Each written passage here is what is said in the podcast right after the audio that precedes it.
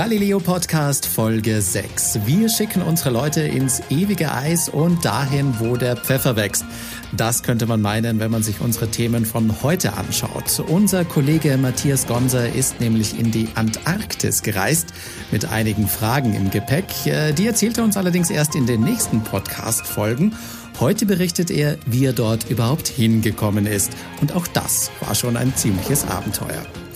Christoph Karasch war dagegen in Indien und hat ein paar Tage auf einer Pfefferplantage gearbeitet. Wie das war, erzählt er in unserem zweiten Thema. Und danach präsentiert Stefan Gödde eine Initiative aus Deutschland, dank der jeder von uns etwas gegen Kükenschreddern tun kann und Hähnen so zu einem glücklichen Leben verhelfen kann. Die Bruderhahn-Initiative. Tolle Sache, viel Spaß.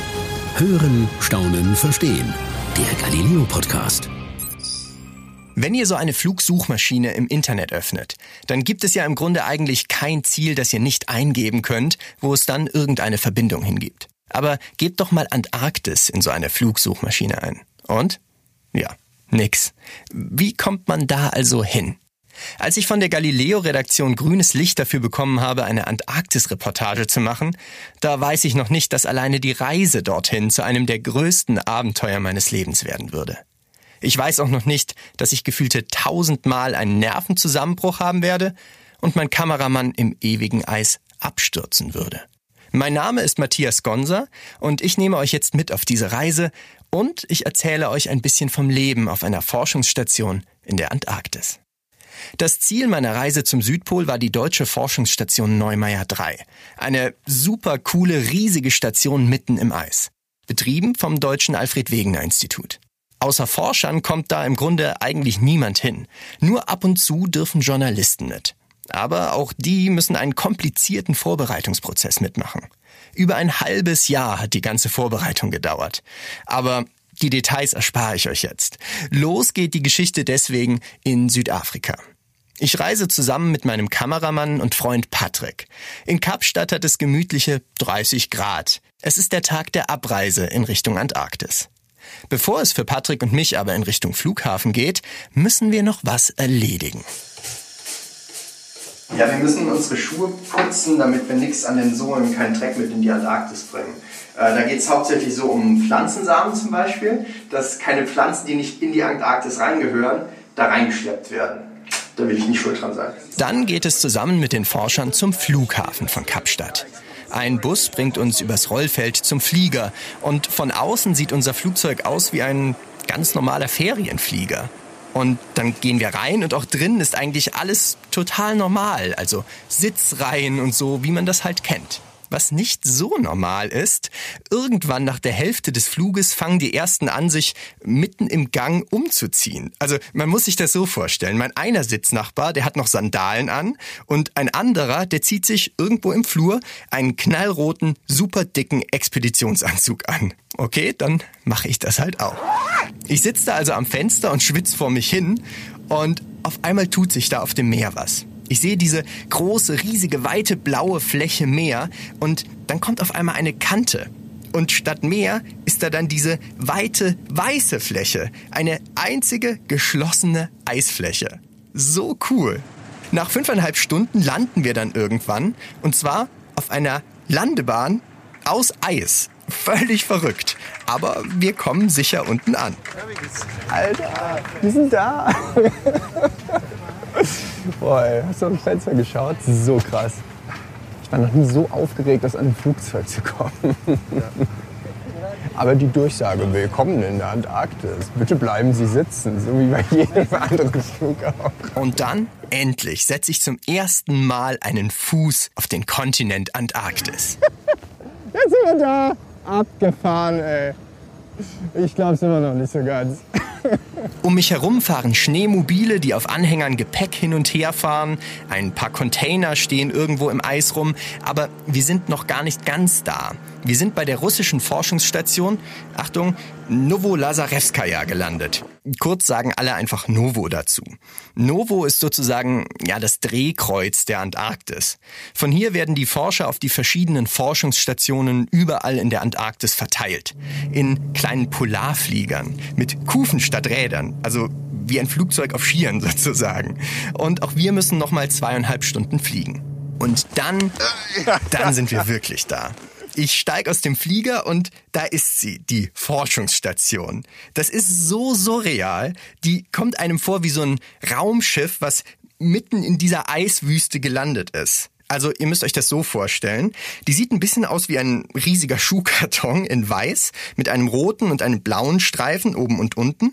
Und in der Mitte sind ganz, ganz viele Fenster drin. Und dieses ganze Konstrukt steht auf Stelzen in sechs Metern Höhe.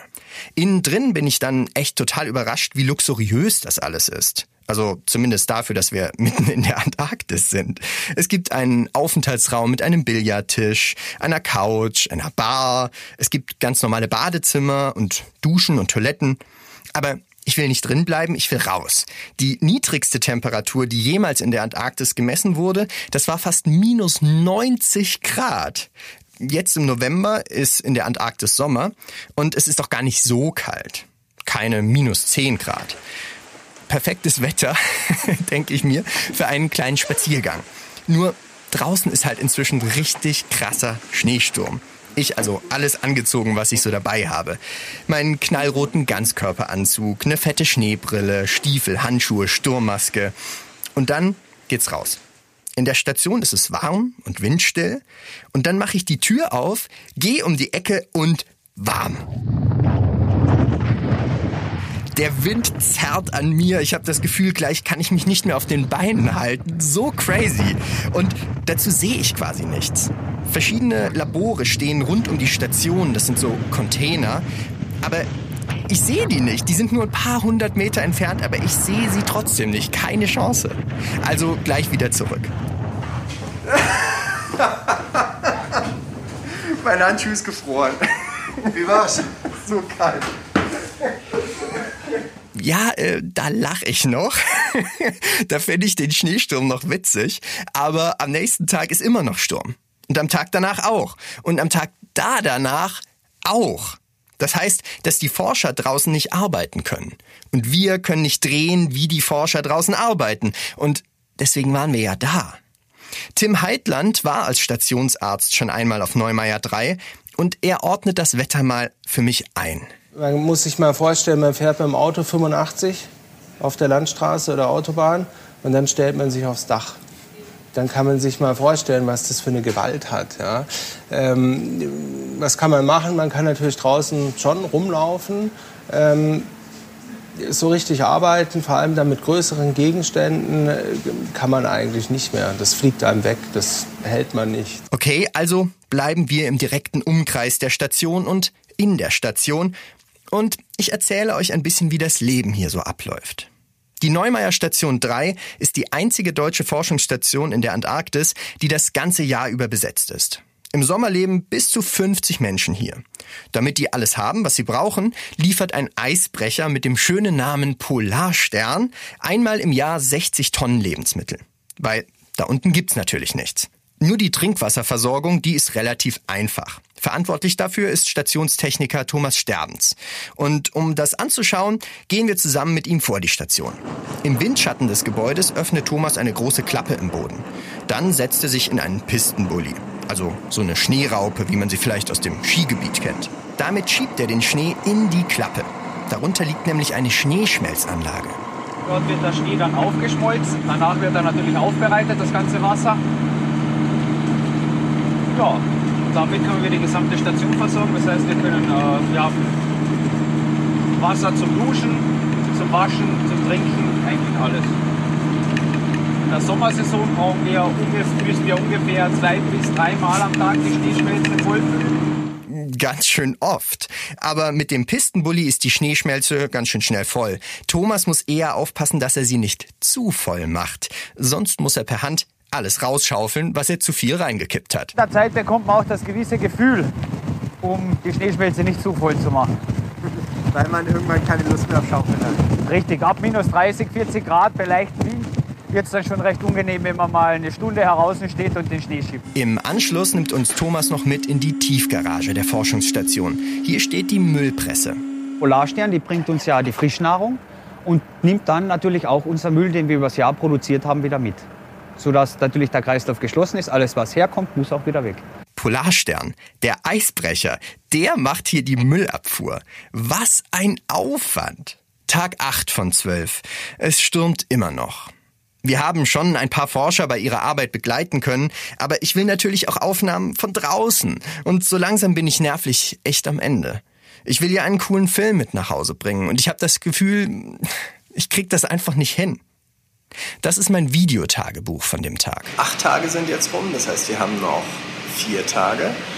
Es hat immer weiter gestürmt, wir konnten immer noch nicht raus und wenn das jetzt so bleibt, dann raste ich aus. Am nächsten Morgen im Speisesaal der Forschungsstation, da steht ein Computer und darauf läuft Tag und Nacht der Wetterbericht. Ich stehe also so da und starre auf die Windgeschwindigkeiten und frage mich, was bei so einem Sturm eigentlich mit unserem Rückflug passiert. Da kommt Tim Heitland dazu. Der war als Stationsleiter und Arzt schon einmal eine Saison hier und kennt sich aus. Passiert das dann auch mal, dass Flüge hier nicht rausgehen können, die eigentlich Leute wegbringen sollen? Ja, passiert. Also das ist ein bisschen eine Wundertüte. Weißt du nicht, was du kriegst. Ähm, und ähm, bei allem Komfort, den man hier hat und aller Sicherheit, die man hier auf der Station hat, äh, vergisst man manchmal, wo man ist. Ja? Und dass es am Ende schon noch Expeditionscharakter hat. Es ist halt ein echt extremer Kontinent. Und ähm, der ist unter anderem deswegen extrem, weil eben das Wetter so ist. Tim hat gerade Zeit und will mich netterweise ein bisschen rumführen. Wir sind ja noch im Speisesaal, wo der Monitor mit dem Wetterbericht steht. Und da im Speisesaal ist mir schon vor ein paar Tagen was Witziges aufgefallen. So, jetzt habe ich da eine Tiefkühltruhe, eine Eistruhe gesehen. Ist da echt Eis am Stiel drin? Da ist tatsächlich Eis am Stiel drin, ja. Man kann es gar nicht glauben. Ich habe auch gedacht, jetzt äh, lebt man schon im Eis und Ja. das hat aber absolut nichts mit dem Verlangen nach Eis zu tun. Also, Also kommt das hier weg, oder was? das kommt weg. Ja. Also Eis ist wirklich sehr beliebt. Im Anschluss zeigt mir Tim noch ein bisschen das Stationsumfeld. Wir gehen also kurz vor die Tür und Tim führt mich zu einem großen Schlitten mit einer orangefarbenen Metallbox drauf. Die ist ungefähr so groß wie, ja, eine Waschmaschine. Also wenn man rausgeht und außerhalb vom Stationsumfeld sich bewegt, dann nimmt man pro zwei Leute eine Survival-Box mit. Das Okay. ist die orangene Kiste hier. Und in der findet man alles, was man braucht, um ungefähr, ich sag mal, sieben Tage überleben zu können. Sieben Tage, krass. Ja, da Okay. ist also gefriergetrocknete Nahrungs Expeditionsnahrung drin.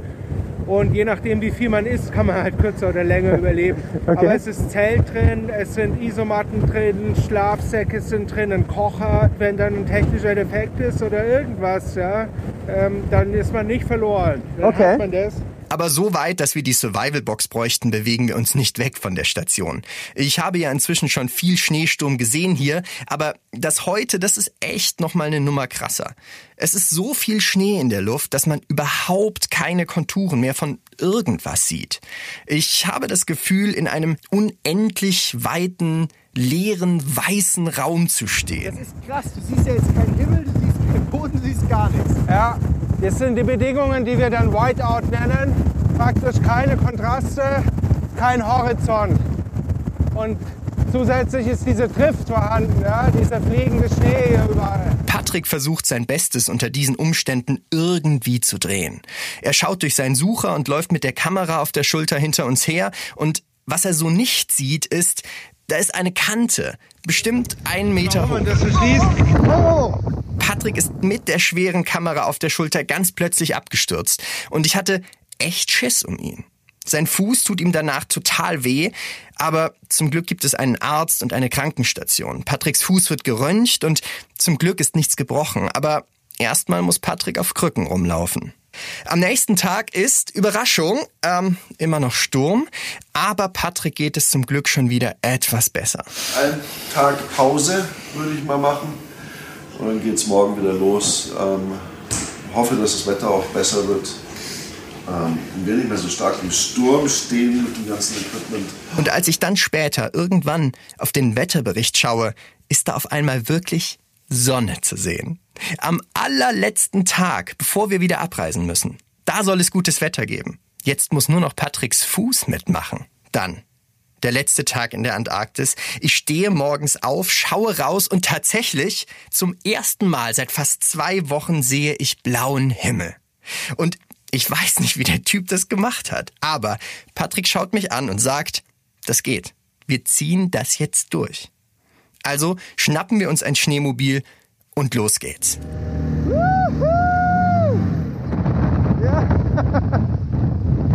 Jetzt geht's endlich los. Da haben wir die ganze Zeit drauf gewartet. Ich bin so aufgeregt. Zuerst fahren wir durch eine ganz ebene Schneelandschaft. Ich verstehe, warum man Eiswüste sagt. Das ist mega beeindruckend. Und dann, auf einmal tauchen am Horizont Eisberge auf. Tiefblaue, glitzernde Eisberge in total abgefahrenen Formen. Mega geil. Zieh dir das rein. Das ist so unfassbar schön, ey. Vor den Eisbergen rutschen Pinguine auf den Bäuchen übers Eis und irgendwo liegen noch ein paar Robben rum und sonnen sich und mir ist das Grinsen echt so ins Gesicht getackert und Patrick und ich lachen die ganze Zeit und geben uns dort High Fives. So happy sind wir. Tim Heitland begleitet uns wieder und er zeigt mir ein paar Orte und erklärt und ich merke, auch wenn er das alles schon öfters gesehen hat, er ist einfach immer noch total begeistert. Tim, das ist so wunder, wunder, wunderschön hier. Du warst über ein Jahr lang hier, jetzt bist du schon wieder hier. Ist das was, was du immer noch so siehst? Ja, total. Also für mich hat es nichts an, an Zauber verloren. Ich finde es nach wie vor eigentlich mit das Schönste, was ich überhaupt kenne. Und dann, eine Ecke weiter, hören wir dieses Geräusch. Pinguine. Unendlich viele. Also, um genau zu sein, eine ganze Kolonie mit 30.000 Tieren. Wir waren ein paar Tage vorher schon mal kurz an der Kolonie, aber wegen des Sturms hat man da kaum Pinguine gesehen. Jetzt sieht man quasi nichts anderes mehr. So viele sind es. Und dieses Geräusch, ich, das werde ich, ich werde das nie vergessen. Und endlich können wir auch drehen, was wir uns die letzten zwei Wochen nur vorstellen konnten. Die Eisberge, die Tiere, die Landschaft bei blauem Himmel. Wir drehen und drehen und drehen und irgendwann, ohne dass wir es merken, ist mitten in der Nacht. Das Coole, im antarktischen Sommer wird es im Grunde nie dunkel. Und die Szenen, die wir mit den Pinguinen mitten in der Nacht gemacht haben, das sieht aus, als würde da die Nachmittagssonne scheinen. Um zwei Uhr machen wir dann Schluss und fallen müde, aber mega glücklich ins Bett. Und dann? Dann ist auch alles rum, weil am nächsten Tag geht's wieder nach Hause. Wenn ihr Lust habt, noch mehr über die Antarktis zu hören, nächste Woche gibt's den zweiten Teil meines Antarktis-Podcasts. Darin geht's um Pinguinforscher und Pinguine. Flauschige, süße, kleine Babypinguine. Und die Frage, wie können wir die vor dem Aussterben retten?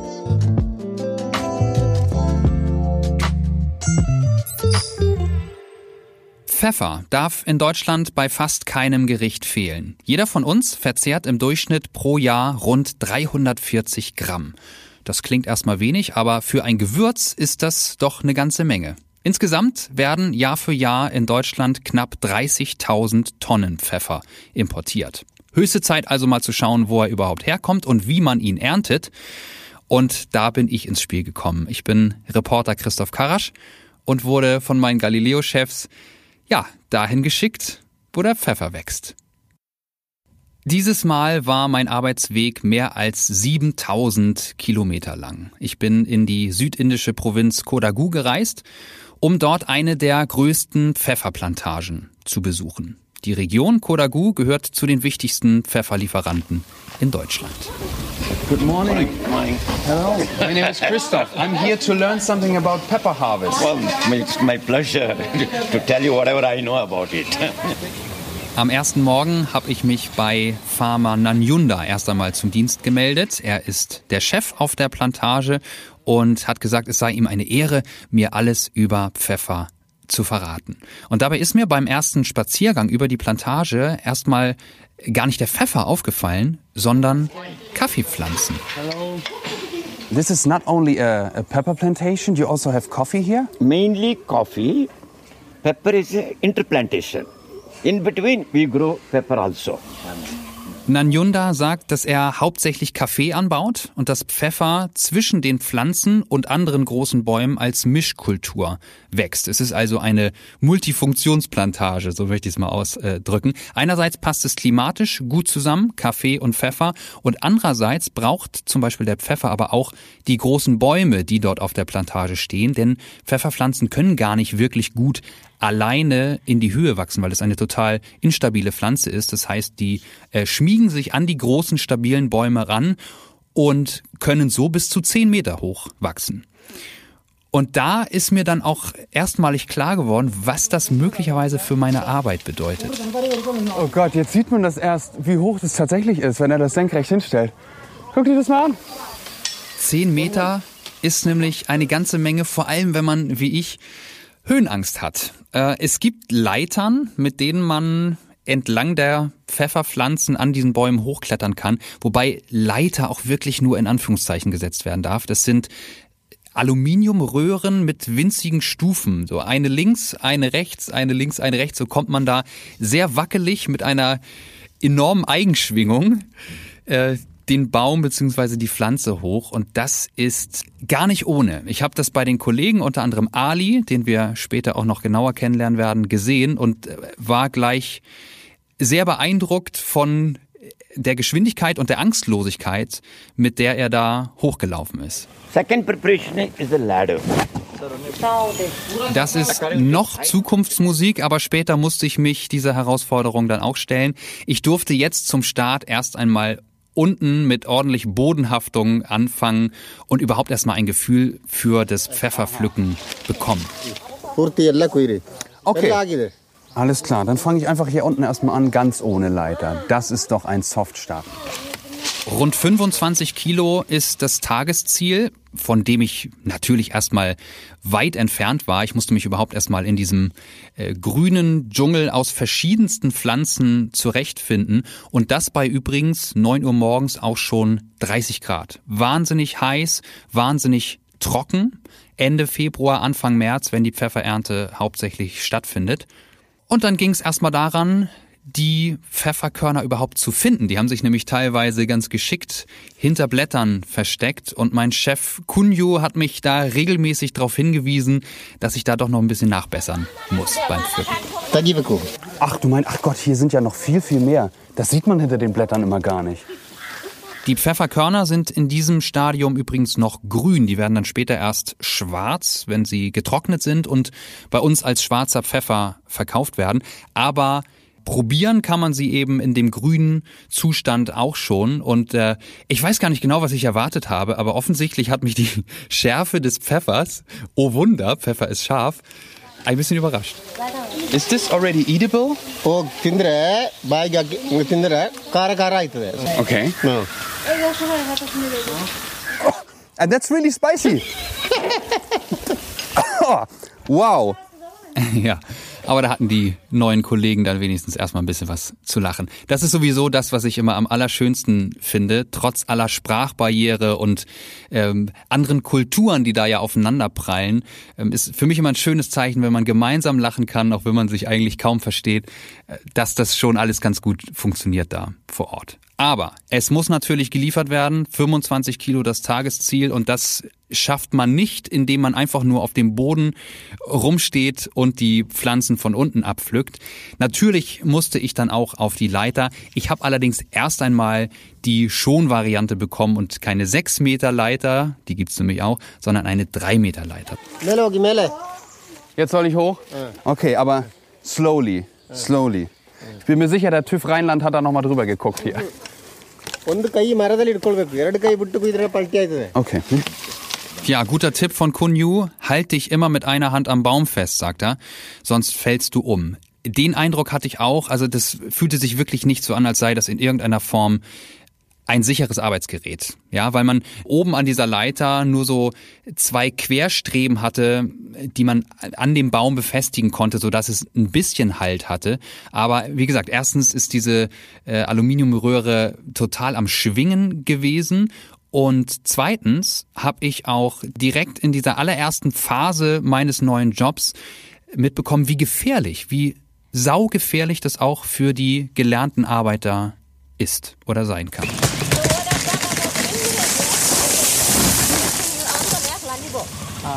Es ist genau das passiert, wonach es klingt. Mein Kollege Samat ist fünf Meter in die Tiefe gestürzt, weil einer von diesen festen Baumstämmen, vermeintlich festen Baumstämmen, morsch war und einfach umgekippt ist. Wir hatten die Vermutung, dass Samat Glück gehabt hat. Ähm, er hat sich den Arm wehgetan und hat sich die ganze Zeit den Unterarm gehalten, weshalb wir dachten, dass der möglicherweise gebrochen ist. Aber Dazu kommt der nächste Faktor, dass die medizinische Versorgung da mitten im Nirgendwo natürlich nicht gegeben ist. Also da kommt nicht einfach so ein Arzt vorbei und, und hat das Röntgengerät unterm Arm so und dann wird mal festgestellt, was Samat genau hat, sondern es bleibt reine Spekulation. Und es wurde dann gesagt, okay, du ruhst dich für den Rest des Tages aus, nimmst dir frei, erholst dich von dem Schrecken und dann schauen wir morgen mal, wie es aussieht. Das ist natürlich weit weg von der Arbeitssicherheit, die, die wir aus Deutschland kennen. Nach dem ersten Vormittag war dann erstmal Pause angesagt mit den neuen Kollegen. Ali hatte ich bereits angesprochen, er hat mich eingeladen, äh, mit zu sich nach Hause zu kommen, denn was mir gar nicht klar war, alle Arbeiter wohnen auch auf der Plantage. Ja, und da hatten wir dann, als es einen kleinen Snack gab, scharfe Nudeln mit Gemüse, dazu etwas Brot, die Gelegenheit, dass ich Ali mal ein bisschen genauer kennenlernen konnte und ihn auch mal fragen konnte, ob es für ihn eigentlich eben auch so harte Arbeit ist, wie es für mich jetzt auf den ersten Metern gewirkt hat. Nee, nee, कोई मुश्किल नहीं कोई मुश्किल हो गया तो सरकार बुला के लेके आते हैं मेडिसिन देता है के बाद कोई प्रॉब्लम हो गया तो सरकार को बुलाएगा तो पूरा एडजस्ट करेगा Ali sagt, nee, das ist schon okay, weil sich der Chef gut um alle kümmern würde und ähm, sie auch gut bezahlt. Und das stimmt vergleichsweise auch. Ali bekommt einen Tagessatz von 3,70 Euro. Auf anderen Plantagen gibt es oft 1 Euro weniger. Und was auch dazu kommt, kann man als Randnotiz auch mal sagen, Ali ist ein ganz, ganz kleiner Mann, vielleicht wirklich nur 1,50 Meter groß, aber unglaublich durchtrainiert. Das heißt, der Job hält ihn auch fit und vielleicht ist das auch der Grund, warum er sich in seinem Privatleben das ein oder andere extra mehr gönnen darf. Denn Ali hat zwei Frauen. इस्लाम में धर्म दो तीन चार भी होता है रहेगा एक आदमी को अच्छा करेगा तो अच्छा है ना खराब करेगा तो खराब ही होता है ja, Ali erklärt, dass das eben in seiner Religion, im Islam, erlaubt ist, mehrere Frauen zu haben und dass es bei den dreien ganz gut läuft, weil sie eigentlich nie streiten. Mit der einen, mit Shahida, ist äh, Ali schon seit 14 Jahren verheiratet. Rahila kam erst vor vier Jahren mit dazu. Sie arbeiten auch alle auf der Pfefferplantage und mit jeder Frau hat Ali zwei Kinder.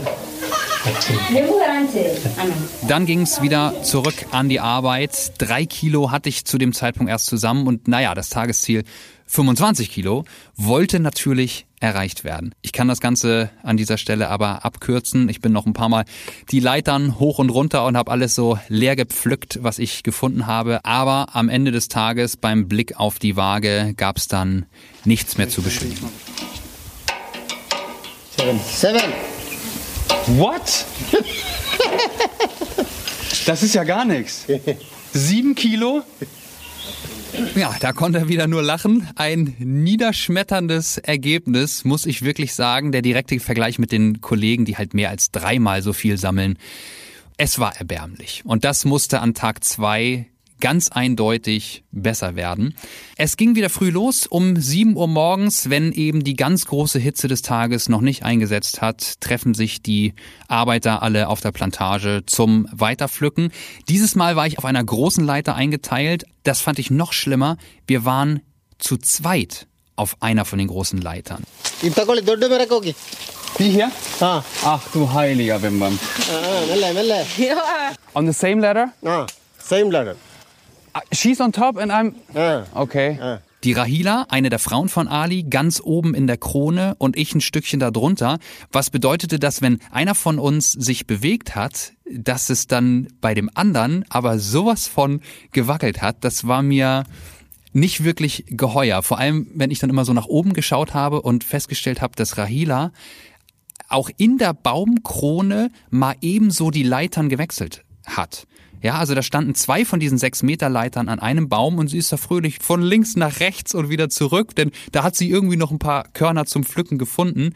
Das war das hatte was sehr akrobatisches. I am so impressed. How do you do it and why are you not scared?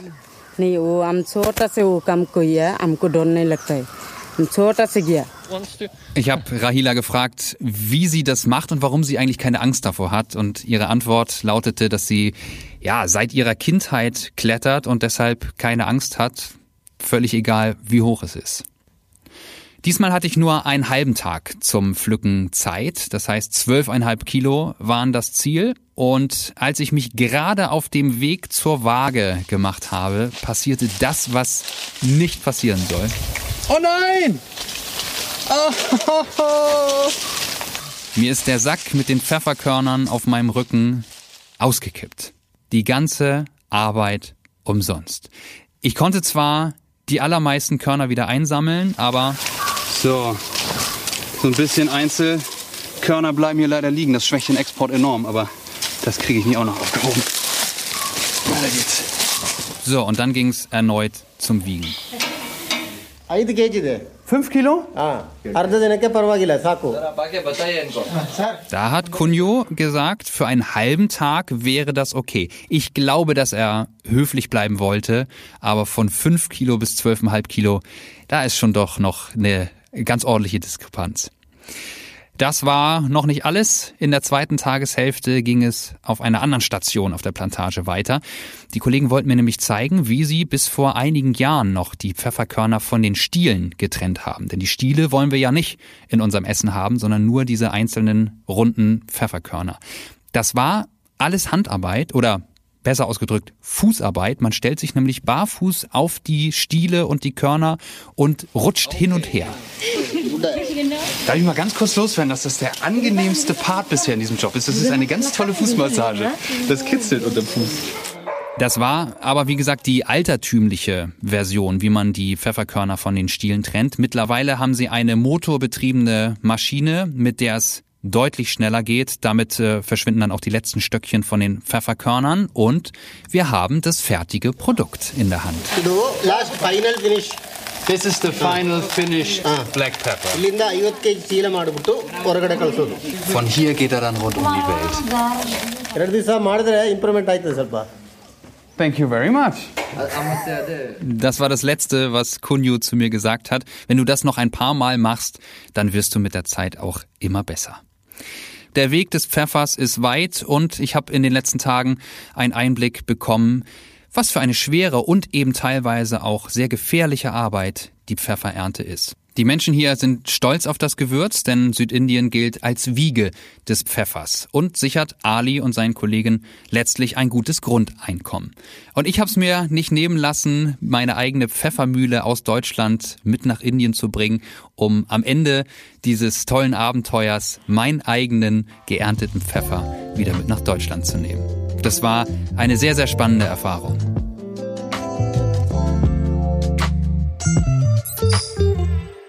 Gute Nachrichten hören wir alle doch immer sehr gerne, besonders wenn dahinter sehr engagierte Menschen stecken. Einer davon ist Carsten Bauk, ein Bauer in Niedersachsen und er hat mit drei anderen eine ganz besondere Initiative ins Leben gerufen. Sie heißt Bruder Hahn Initiative Deutschlands und dahinter steckt die Idee, dass männliche Küken leben dürfen. Jawohl. Und dass sie das Recht haben, zu stolzen Hähnen heranzuwachsen. Das klingt jetzt erstmal ganz normal, doch dahinter steckt viel, viel mehr. Wir haben Carsten Bauk mal auf seinem Baukhof besucht. Der Grundgedanke seiner Idee, der beginnt bei uns Verbrauchern und zwar bei den Eiern, die wir tagtäglich im Supermarkt kaufen können. Zumal alle Leute Eier essen wollen, dann muss man bitte auch dem Hahn die Chance geben, so zu leben, dass er eben wirklich, ähm, dass er die Elemente wahrnehmen konnte, dass er den, den Himmel gesehen hat, dass er Regen, Sonne, alles erlebt hat und dass er mit den Händen zusammen rumlaufen durfte. Also aus meiner Sicht ist das nicht nur Nutzen nach dem Gesetz, sondern ist das einfach unsere verdammte Schuld und Pflicht, als Bauern dafür zu sorgen, dass die Hähne auch leben durften. Der, was Carsten Bauk hier anspricht, ist etwas Alltägliches in der Lebensmittelindustrie. Hühner dürfen leben, Hähne nicht. Denn die Eier, die werden, na klar, nur von Hennen gelegt. Hähne machen sowas nicht. Sie sind also für den Verkauf von Eiern nicht nötig. so hart das auch klingen mag. Wie läuft das also in der Industrie? Ja, die Hühner werden vollautomatisch 21 Tage lang in großen Kisten gebrütet. Direkt nach dem Schlüpfen kommen sie dann auf ein großes Förderband. Und da stehen dann Arbeiterinnen und Arbeiter an diesem Förderband. Sie drehen die Küken per Hand im Akkord um und bestimmen das Geschlecht der Küken. Ja, schnelle Arbeiter schaffen so ungefähr 2000 Küken in einer Stunde und Weibliche Küken kommen immer weiter, männliche allerdings werden aussortiert und getötet. Das ist dann das Todesurteil für jährlich 45 Millionen kleiner Hähne alleine bei uns in Deutschland. 45 Millionen, eine unfassbar große Zahl. Ja, das Töten passiert allerdings nicht auf den Höfen, wo die Hennen dann später die Eier legen. Das sind ganz eigene Betriebe und diese ich sage jetzt mal Eierhöfe, die wussten gar nichts von dem Prozess des Tötens. Daher wussten viele Bauern auch lange gar nicht, was mit den Hähnen eigentlich passiert. Na, ehrlicherweise ist das uns Bauern in, in breiter Masse gar nicht klar gewesen. Wir haben einfach bei unseren Junghennenaufzüchtern Hühner bestellt und ähm, der hat bei seiner Brüterei ähm, Küken bestellt und die Küken waren einfach immer weiblich. Tja, als ihnen aber eines Tages klar wurde, warum alle Küken weiblich waren, da waren Carsten Bauk und seine Mitstreiter schockiert. Sie gründeten die Initiative Bruderhahn. Ersten, ersten 13 haben wir angefangen. Also insofern ist das, äh, ist das alles noch ein sehr junges Thema. Und es wundert mich nicht, dass die meisten Verbraucher davon einfach schlicht nichts wissen. Tja, aber die Frage ist natürlich, warum tötet die Industrie die Hähne eigentlich? Klar, sie legen keine Eier, aber zumindest ihr Fleisch, das könnte dann doch später verarbeitet werden, sollte man meinen.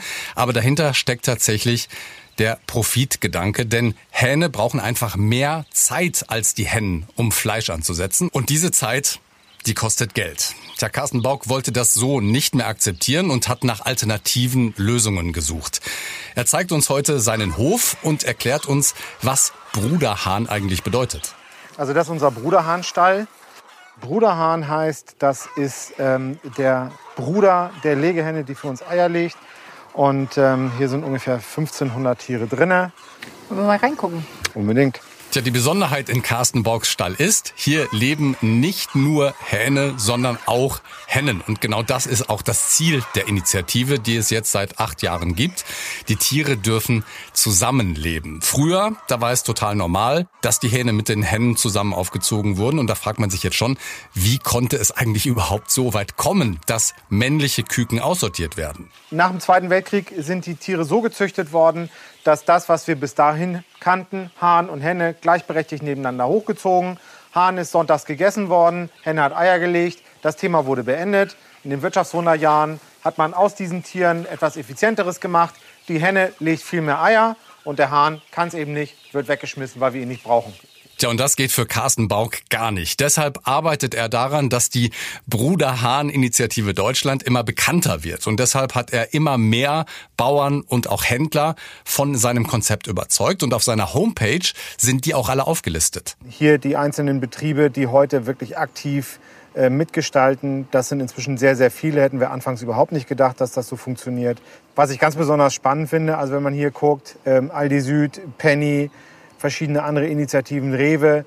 Also alle sind jetzt irgendwie mit diesem Thema in Gang. Und äh, dass man das jetzt mal schafft, an so einem elementaren Thema zu durchbrechen und einfach sagt, nee, auch bei Hühnern, auch bei uns Deutschen, die wir diese Geiz ist geil Mentalität haben, dass man da plötzlich mal ein Thema aufs Tablett bringt, was wirklich echt ist und ähm, wo jeder Mensch wirklich ein Stück weit mehr helfen kann, die Industrie und vor allen Dingen die Politik unter Druck zu setzen, da wirklich ernsthaft was zu bewegen. Das macht, das macht Spaß, das ist schön zu sehen. Ja, und es rettet am Ende den Hähnen das Leben. Tja, wer mit Carsten spricht, der merkt ganz schnell, das Ganze ist für ihn eine echte Herzensangelegenheit. Hähne sind ähm, keine sinnlosen Fresser. Der Hahn strukturiert der Henne den ganzen Tag.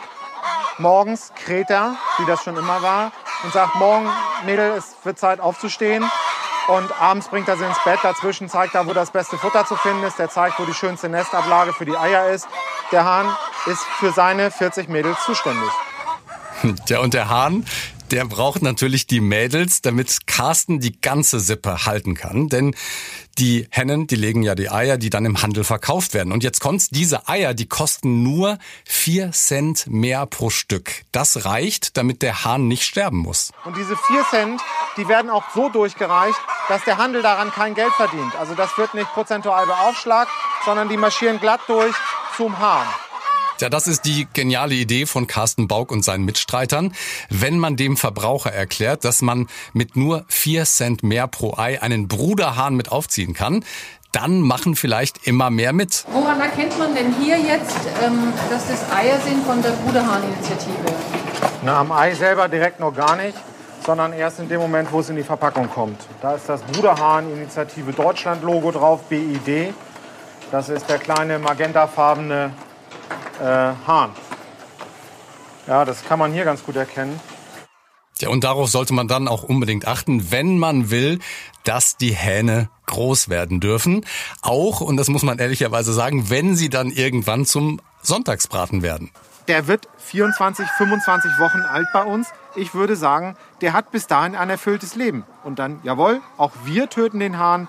Aber ich bin der ganz festen Überzeugung, dass dieser Hahn einen anderen Nutzen gehabt hat und dass er wirklich ein vernünftiges Leben haben durfte. Das ist es wert, 4 Cent fürs Ei auszugeben. Ja, und zum Schluss hat Carsten noch einen Auftrag für uns alle in Sachen Hahn und Henne. Und wenn ich da noch eine Bitte äußern dürfte, liebe Leute, mir wäre es ein ganz großes Anliegen, dass ihr nicht versucht, jetzt nur aus der Bruderhahn-Initiative Eier zu erwerben, sondern mir wäre es wichtig, geht dorthin, wo ihr bisher eure Eier kauft und versucht, die Landwirte, die hinter diesen Hühnern, die für euch die Eier legen, zu bewegen, die Bruderhähne mit aufzuziehen. Dass überall in Deutschland in Zukunft ein Stück weit mehr die Menschen verstehen, zu einer Henne gehört ein Hahn. Esse ich Eier, wird wegen mir auch ein Hahn schlüpfen und ich habe es in der Hand, ob dieser Hahn leben darf oder nicht. Das wäre eigentlich mein Anliegen.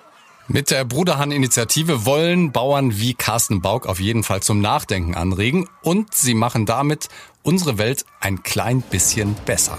Wenn das mal keine guten Nachrichten sind. Das war's für heute beim Galileo Podcast. Mehr von Galileo gibt's in der Galileo App, auf Galileo TV, in unserem YouTube-Kanal und natürlich täglich um 19.05 Uhr auf Pro 7.